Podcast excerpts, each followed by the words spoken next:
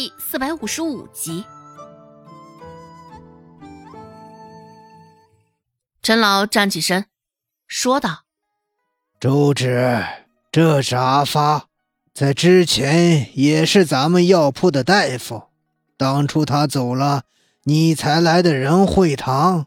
说起来，你们俩还有点渊源。”周芷依旧没有说话，屡次被周芷下面子，陈老的脸色也是越来越难看了。阿发。阿发，你怎么没反应？许是在周芷这处等不到回应，陈老又转向阿发。阿发却是莫名其妙，说道：“我我该有什么反应？”陈老脑子懵了一下，有点不敢相信自己的耳朵。不是，你的位置给人坐了，你怎么还这么淡定？只是阿发依旧没有被他撺掇成功。哦，呃，反正现在也没病人来，等着董掌柜安排吧。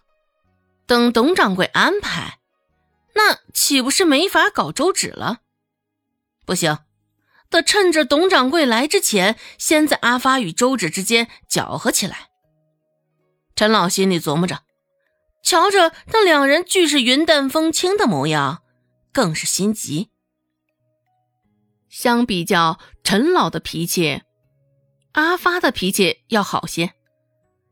阿发是贪，而陈老就是贪到了骨子里。当初会离开仁惠堂，也是因为陈老的两头挑唆，在阿发的跟前说董掌柜的不好，银两给的少，平时给的脸色也不好看。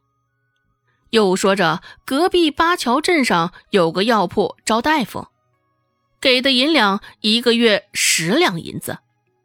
掌柜的为人还和善，是十里八方有名的大药堂，没有人会跟银两过不去。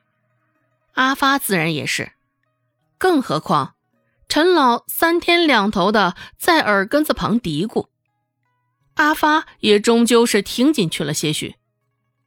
听着陈老的话，阿发暗中去八条镇打探了一番，那十两银子的报酬果然是真。与八桥镇的掌柜见了面后，回来阿发就直接辞了在仁惠堂的大夫工作，去了八桥镇。只是没成想，八桥镇的药铺的掌柜属实抠搜极了。虽说十两银子不假，只是没日没夜的让他们守在药铺。总共两个人，包括阿发在内，却需要干药铺内所有的活儿，上至煎汤熬药，下至铺内洒扫。那个掌柜的明显就是想着花二十两银子招两个大夫，省去其他伙计的钱。而那掌柜的也是个黑心的，铺子内有些名贵的药材都用假的冒充。阿发看不下去。没待上多久，又重新回来了。说到底，阿发也是因为一个贪字，成功挤掉了阿发。陈老以为他在仁惠堂的位置稳了，他的位置只在掌柜一人之下了。只是没有想到，又不知从哪儿蹦出来一个周芷，讨去了董掌柜的欢心。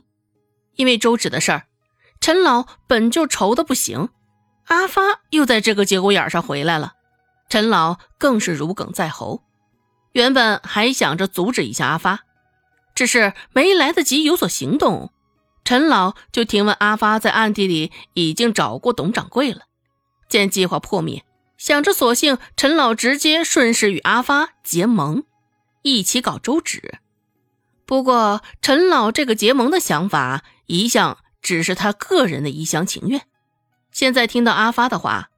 陈老心里的那根弦紧绷起，生怕阿发会与周芷一块想到这儿，陈老也实在无法坐以待毙，走到周芷旁边，不管三七二十一，直接伸手拉扯着周芷的胳膊。周芷皱了皱眉，将陈老的手扶去，甚是不满地看向陈老，问道：“陈老，你这是做什么？”其余的几人看到陈老这般鲁莽的行为，也俱是一愣。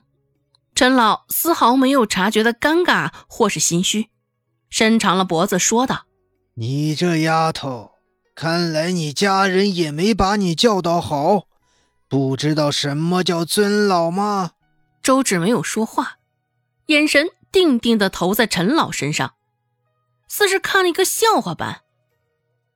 似是周芷的眼神明晃晃的，陈老被他瞧了良久。心里这才生了几分的慌张，复又继续先前的动作，又想伸手将周芷拉扯出。只是周芷早就预料到了他的想法，先一步躲开了他的手。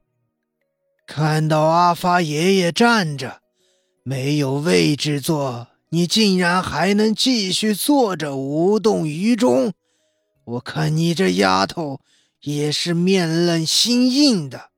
不是什么好的，还有什么脸在我们仁惠堂中当大夫？没有医者仁心。讲着讲着，陈老已经道德绑架上了。看着他的嘴脸，周芷冷笑了一声：“陈老，你怎么这样说？”一旁的大夫见陈老说的难听，也忍不住帮着周芷说话。只是陈老还是一副我行我素的模样。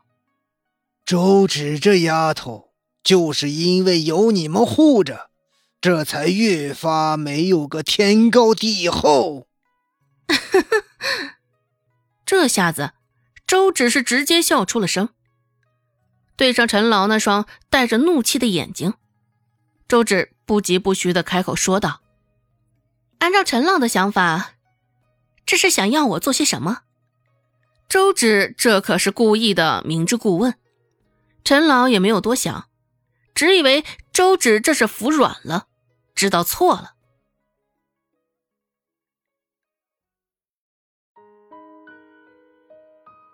本集播讲完毕，感谢您的收听，感兴趣别忘了加个关注，我在下集等你哦。